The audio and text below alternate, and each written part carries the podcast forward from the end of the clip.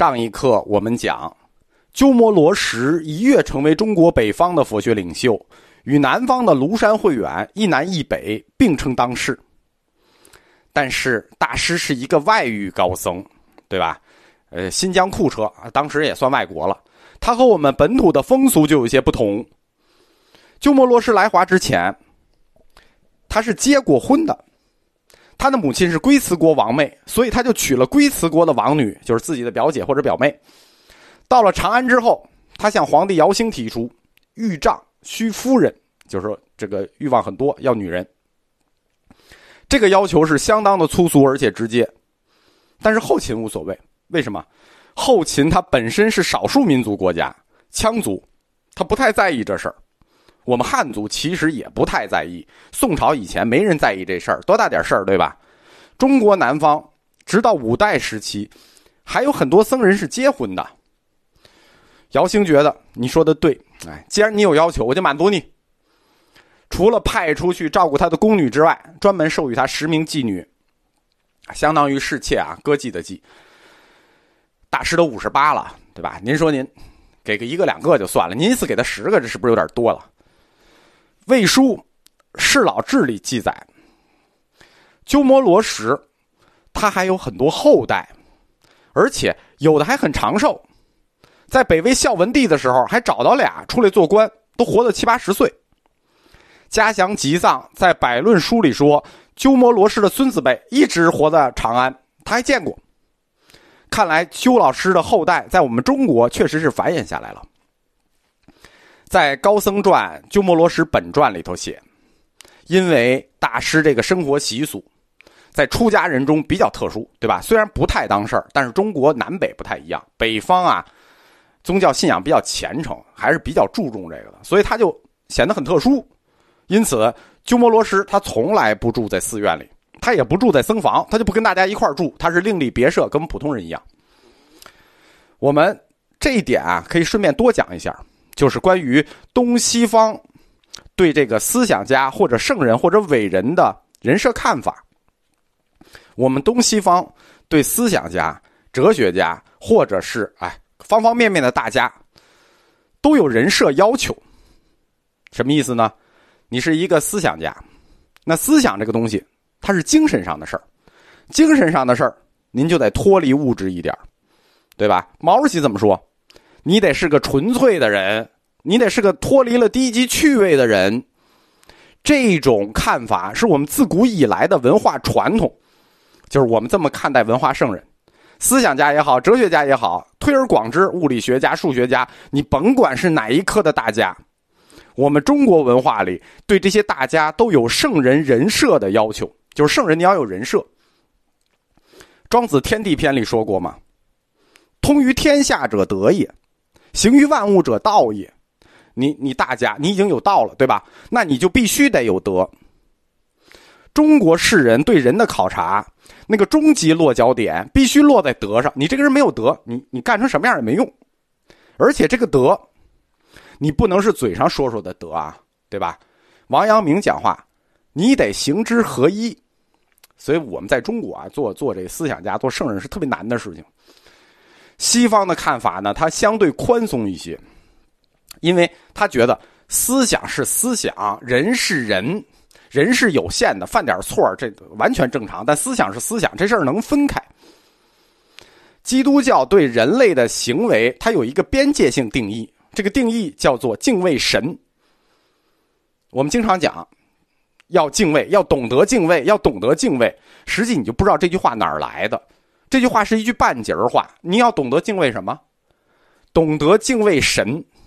启示录里说，应当敬畏神，将荣耀归于他，对吧？应当敬拜那创造了天地海与众水源泉的。敬畏神这个概念，它充满了圣经。你看过圣经就知道了啊，《传道书》《哥多林书》《出埃及记》《福音书》到处都是，《传道书》里写的很清楚，你们中间敬畏神的人啊，这救世的道是传给你们的，对吧？这救世道就是传给这敬畏神的人的，所以只有有神论者才谈敬畏。我们中国人如果要谈敬畏，实际上也是敬畏神。为什么？因为举头三尺有神明啊，是潜意识的在信神。西方的思想界，当然了，他不都是有神论者，因为唯物主义者那就是彻底不信神，对吧？唯心主义流派里头很多也是无神论的，所以他们就谈不上敬畏神，因为谈不上敬畏神，所以他个人行为这条线呢，他就没有这条箍，所以他就不要求人的行为和思想就必须行之合一，就是我的行为就没有敬畏神这条箍箍着，我我我想干点啥我就干点啥，但是我的思想是我的思想，思想和行为可以分开，没有要求行之合一，这样。那西方的思想家、哲学家，他就比我们轻松一些，他就没有必要顶着一个圣人人设。鸠摩罗什老师这个风格就偏向于西方思想家，因为第一，他是西域少数民族，对吧？这个不是维族就是回族，他就没有汉族这套礼教的束缚啊。那不是具体什么族我们不清楚啊，肯定是少数民族。啊，当然了，其实他不是没有汉族礼教这个束缚，当时汉族也没礼教，也没什么大的礼教，没有那么严肃的礼教。第二，鸠摩罗什信奉的是大乘思想，而且是早期大乘部。早期大乘部的概念是很混杂的，就是很很早期的大乘那个概念都很很很乱，很混杂，什么思想都有。核心的诸法性空，什么叫诸法性空？都是空，那我都不当事儿，对吧？玉丈须女人，我都不当事儿，你当事儿干什么？对吧？我都把这事儿放下了，你怎么还抱着这个事儿？所以，关于生活作风这件事情，啊，大师压根儿就不 care，对吧？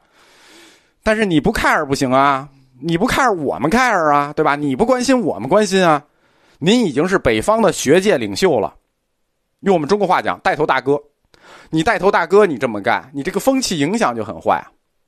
很多僧人就纷纷效仿鸠摩罗什，这事儿就不好办了，就一时间就有点乌烟瘴气的意思啊。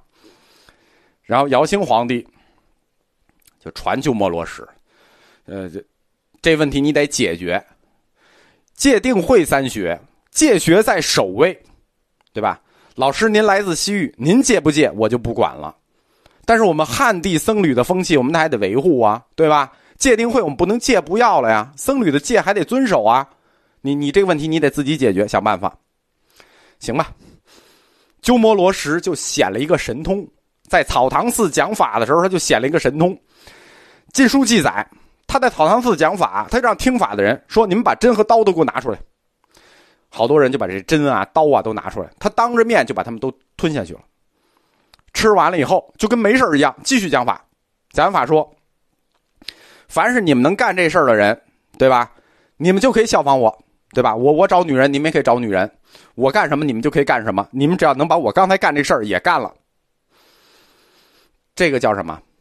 这个叫做非寻常人，所以能做非寻常事。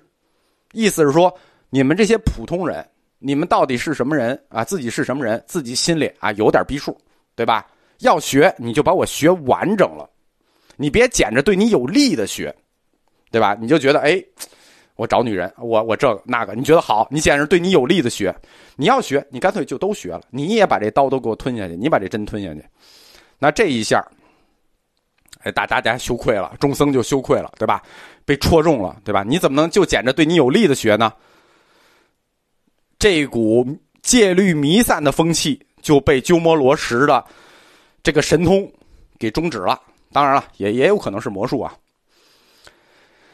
我在通史课里讲过这一段哎，这段还挺精彩的。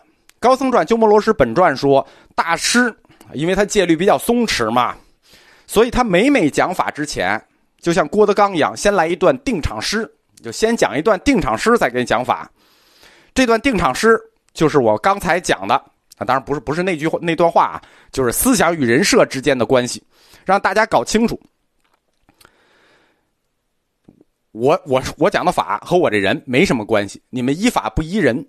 他讲莲花生于淤泥，但采莲花勿取淤泥，就是我我我我的法很好，你不要找我的事儿。